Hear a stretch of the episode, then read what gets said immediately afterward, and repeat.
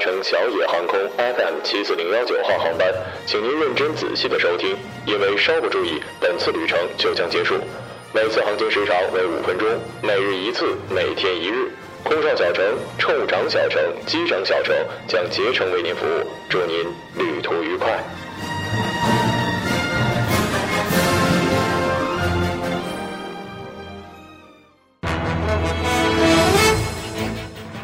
各位听众，晚上好，晚上好。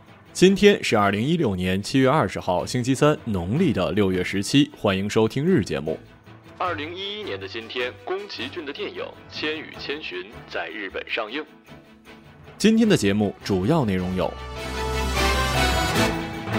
辽宁男子喝酒六小时，睡着之后差点被尿憋死；女子丢失二十万现金，捡包老伯索要两万答谢费。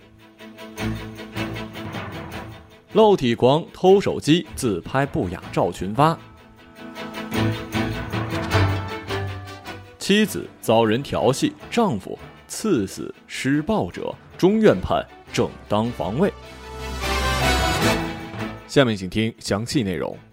天热邀几个朋友喝点酒，没想到因此差点送了命。喝高之后嗜睡，由于意识不清醒，膀胱无法正常的将尿液排出体外，导致了膀胱破裂，尿液进入了腹腔，自己浑然不知，腹痛难忍，方才就医。昨日辽宁市的中心医院泌尿科的医生隋玉东提醒，膀胱破裂很有可能引发腹膜炎，甚至严重的危及生命。上周末的中午，四十八岁的李先生跟几个朋友一起聚餐，从下午一时许喝到了晚上七时，几个人都喝超量了，不记得自己究竟喝了多少瓶酒。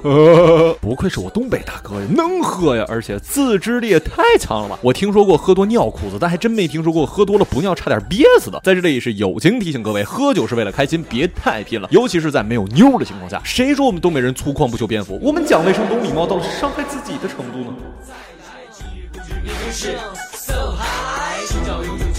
是不是朋友？干了这一杯，情谊更长久。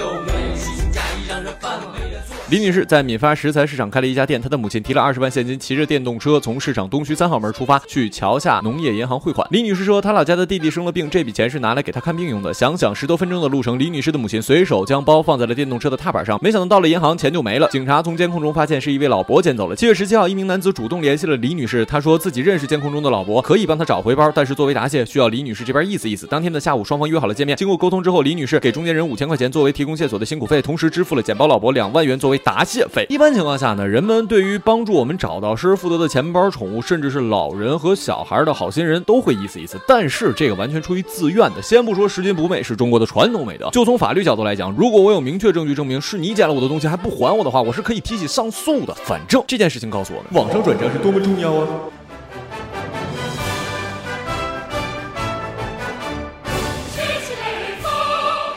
毛先生的手机不幸被人偷了。然而，这位恶趣味的小偷在偷到他的手机之后，将毛先生变成了色情狂。他开始用手机拍摄自己的下体，然后群发给了毛先生的所有朋友，搞得亲朋好友将他当成了色情狂。一些生意上的伙伴已经将他拉黑，文字加图片。毛先生粗略的计算了一下，现在真的是跳进黄河也洗不清了。我的个乖乖，这也太狠了吧！而且过于嚣张了吧？之前手机被偷，小偷是连开机都不敢，直接就卖了。现在居然玩的这么嗨！虽然上一条新闻我还强烈建议多用手机网上转账，不过看完这条，我强烈建议大家以后都用大哥大了，发不了短信，拍不了照片。转不了账，重点是，呵呵，还可以防身了。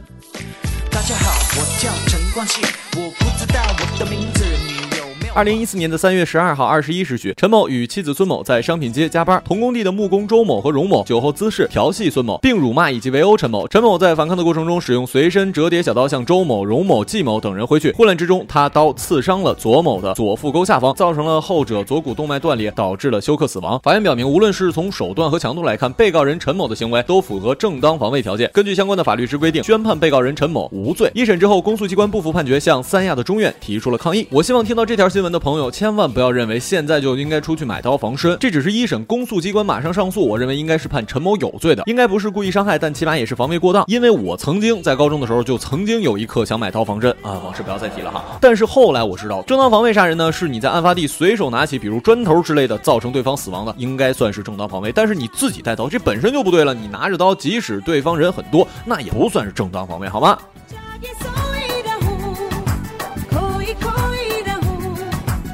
今日人物：比加和子。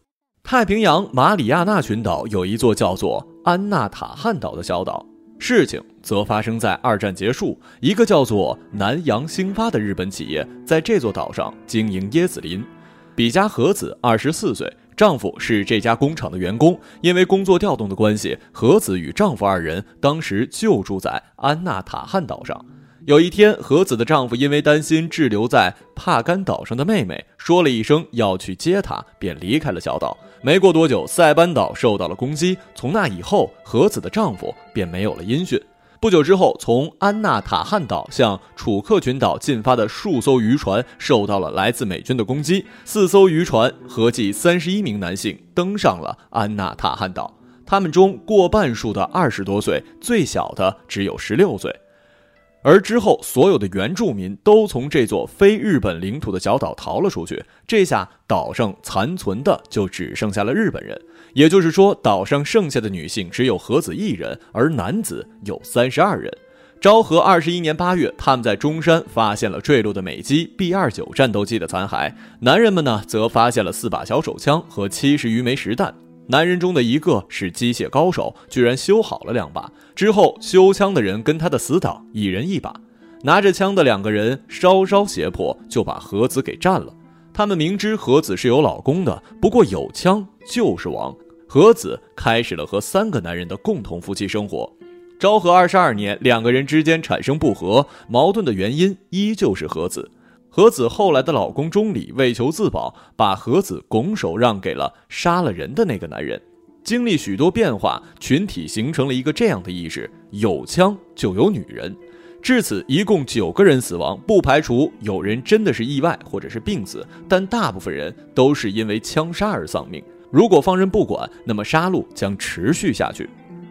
从最初的杀人事件开始，五年中三十二个男人只剩下了十九个。怎样才能停止杀戮呢？男人们聚在一起开了研讨会，结论是把这个女人处决掉。全员同意，第二天就执行。但是就在当天晚上，一个男人夜访何子家中，把这件事情告诉了何子。之后，何子逃进了森林。而在一九五零年的六月，何子在海上发现了美国船只，迅速爬到树上，挥舞降落伞布条，通过大喊引起注意，终于获得了援救。好了，以上就是本期节目的全部内容，感谢各位的收听，我们下期节目再见，再见。